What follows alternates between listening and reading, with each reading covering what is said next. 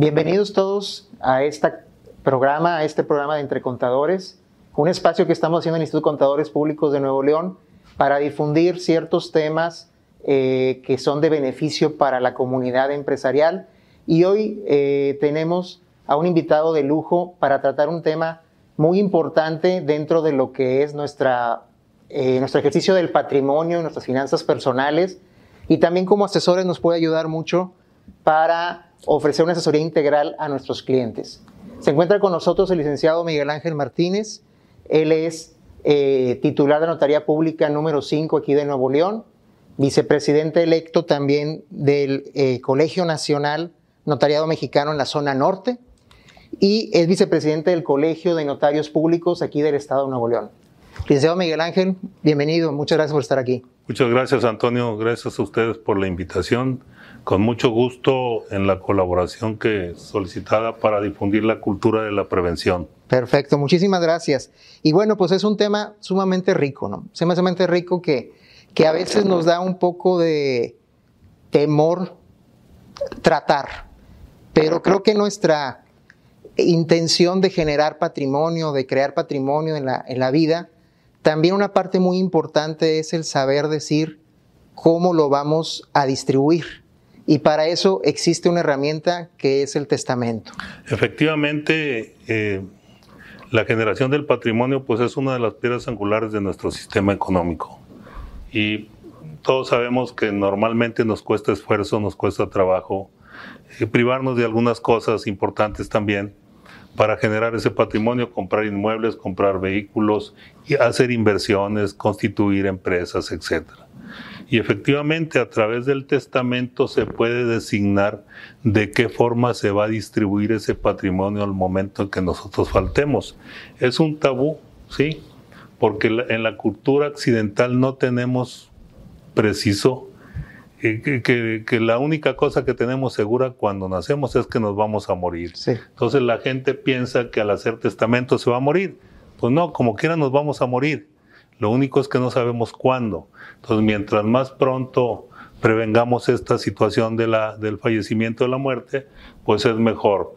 Y además, otra de las grandes ventajas del testamento es que lo puedes revocar cuantas veces quieras. Entonces, pues es, es, es común que vas haciendo más patrimonio, etcétera, y vas, vas, cambiando entonces la forma de distribución del patrimonio que has hecho, ¿no? Sí. Pero efectivamente, transmitir el patrimonio con libertad es una de las grandes ventajas que tenemos actualmente en México. Y aparte es un acto yo creo que de responsabilidad, porque luego también vemos casos que aun cuando ya falleció la persona, se queda muy emproblemada la, la masa hereditaria, la distribución de los bienes, y eso trae problemas pues no nada más familiares, sino también algunas otras personas que pudieran estar involucradas. Sí, efectivamente, eh, definitivamente no se blinda totalmente con hacer testamento el que haya problemas en una sucesión, porque eso también depende de muchos otros factores, básicamente de la voluntad de los herederos o de los sucesores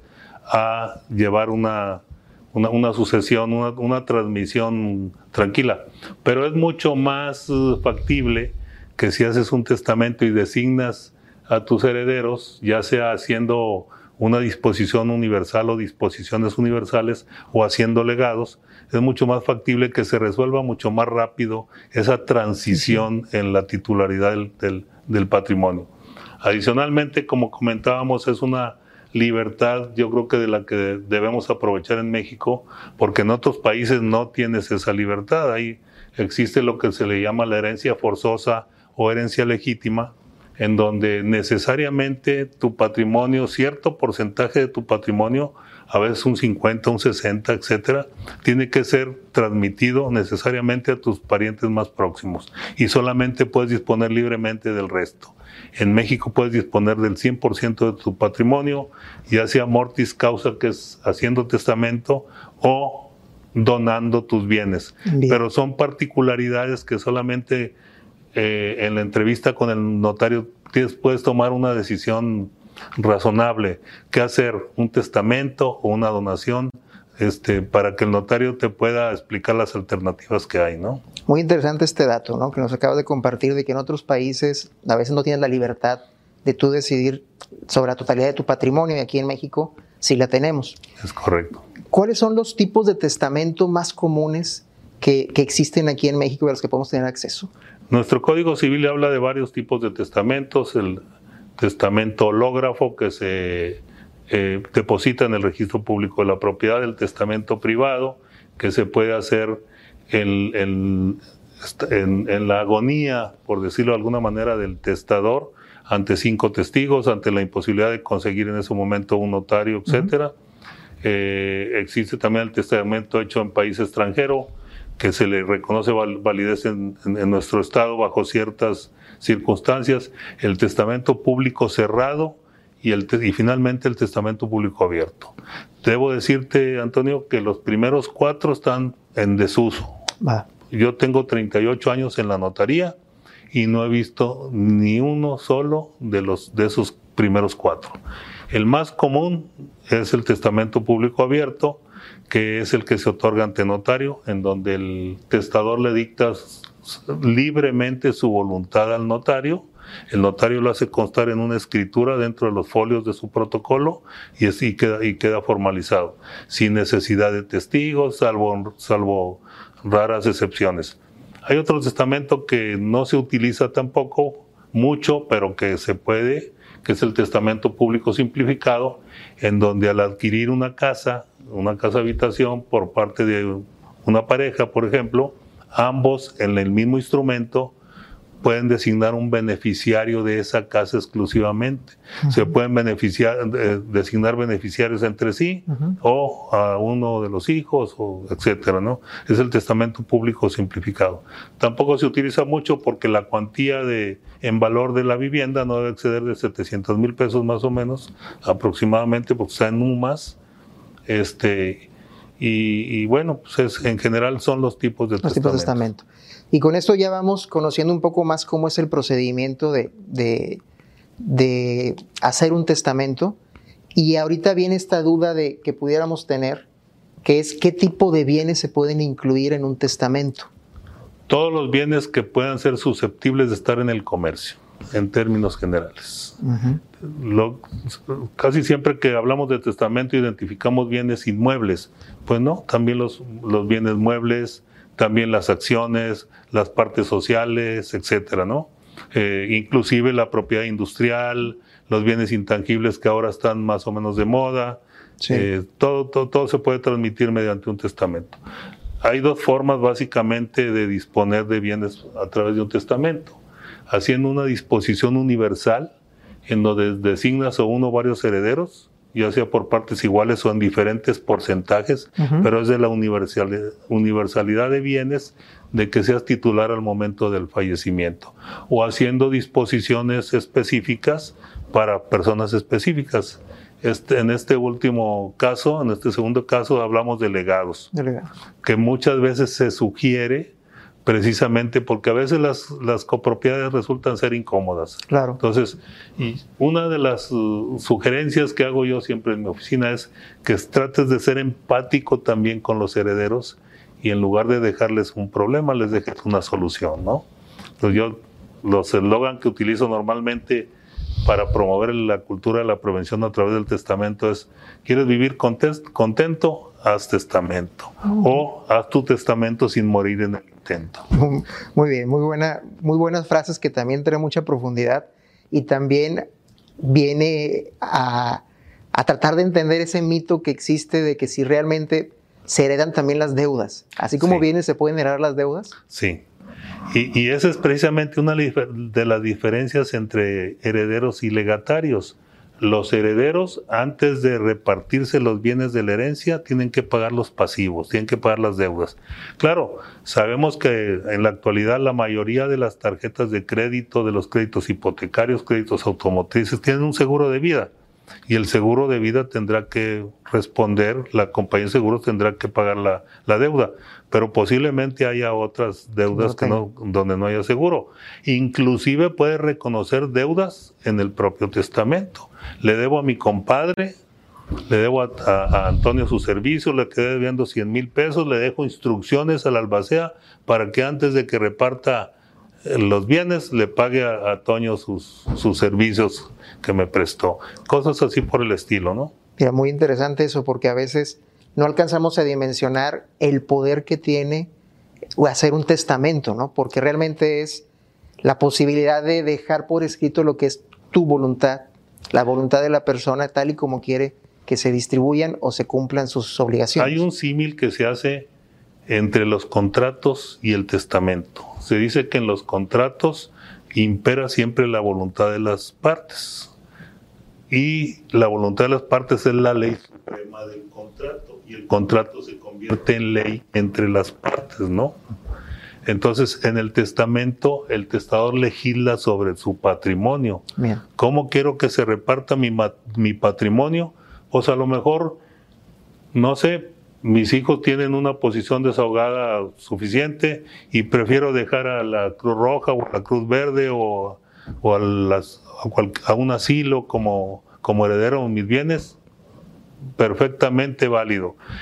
La única eh, posibilidad de que resulte una inoficiosidad de una disposición testamentaria es en, el, en, el, en la medida en que no se cumplan tus obligaciones alimentarias o alimentistas, este, designando bienes eh, herederos ajenos a tu familia, ¿no? Porque si yo dejo como herederos a mis hijos, no hay, con los mismos bienes van a solventar sus necesidades. Pero si dejo como heredero a otra eh, persona extraña o a una institución distinta eh, de las que mencioné, pues a lo mejor se cumplen con las obligaciones que tengo de dar alimentos a mis hijos o a mi esposa o a mis a quienes tengo obligación de administrar alimentos y entonces en ese sentido sí habría una inoficiosidad, pero no que el testamento sea nulo, sea inválido, sea este, eh, inexistente, ¿no? Solamente que resulta parcialmente ineficaz o inoficioso en ese sentido.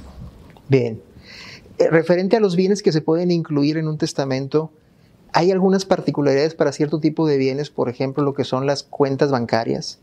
¿Pueden incluirse en el testamento o tiene que ser aparte?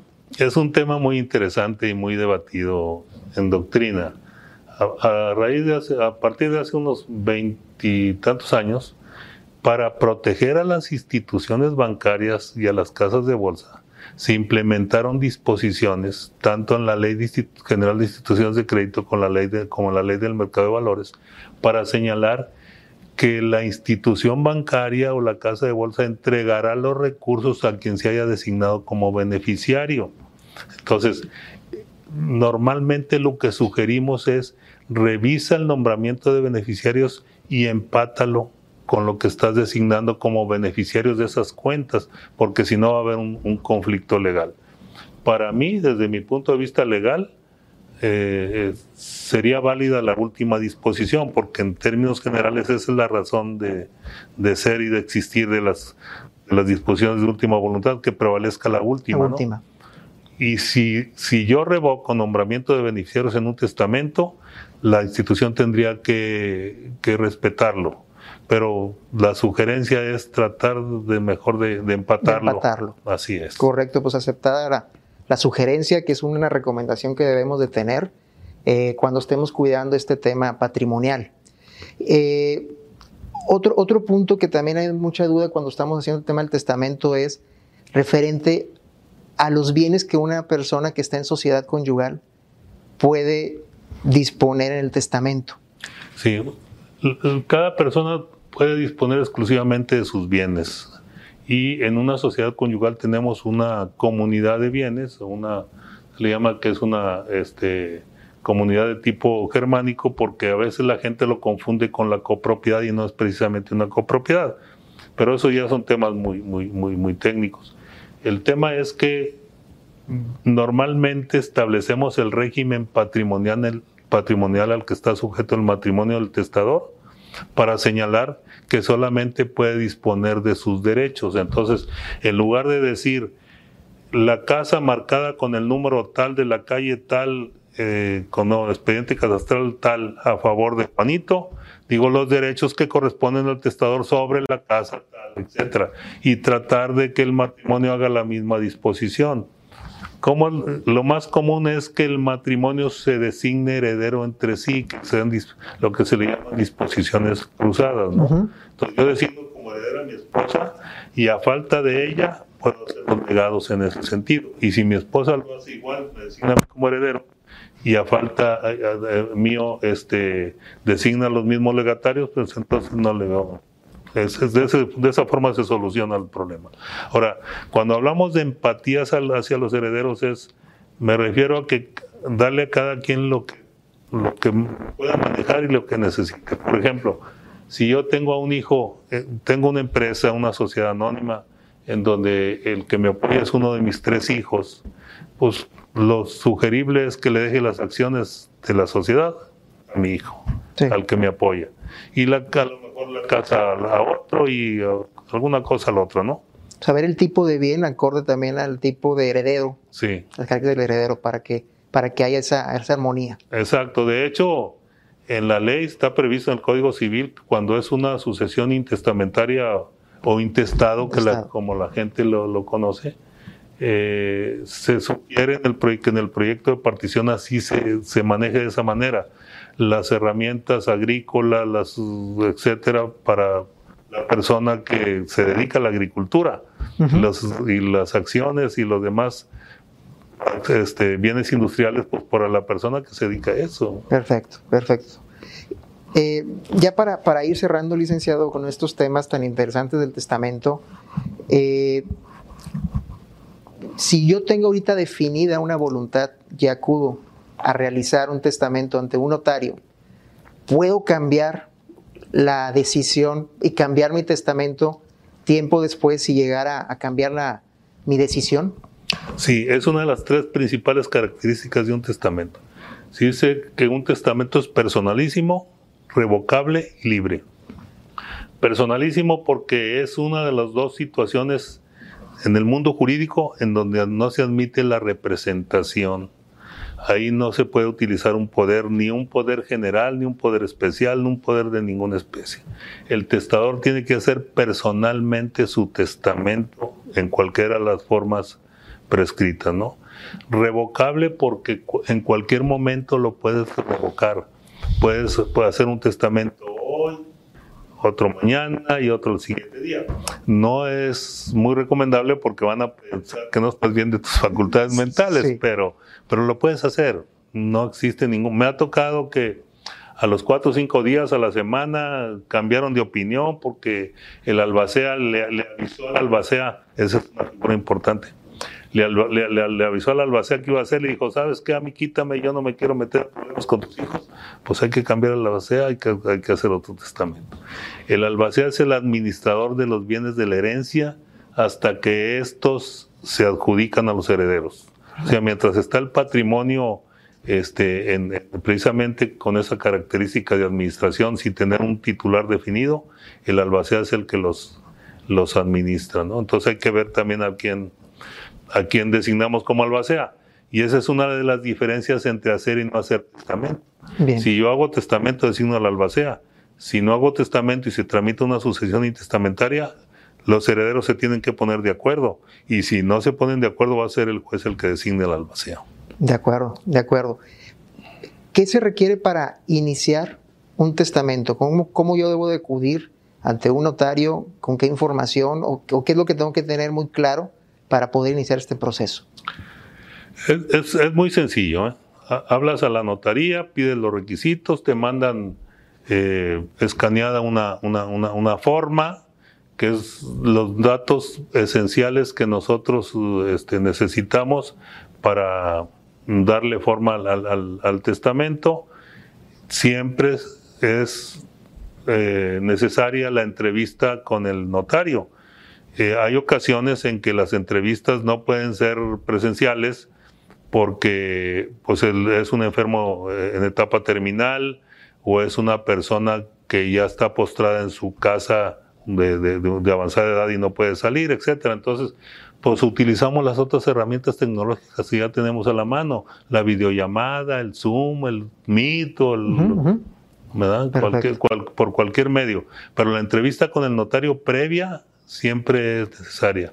Y al momento del otorgamiento es indispensable la presencia del notario, porque el testador le dicta su voluntad al notario, no a la secretaria, ni al asistente, ni al abogado, no, al notario. ¿Cómo, cómo, cómo ha dicho la Corte que se cumple con ese requisito? Con la lectura que hace el notario al testador. Del testamento, íntegro. ¿Está usted de acuerdo? Sí. Ok. ¿En un borrador? Ok.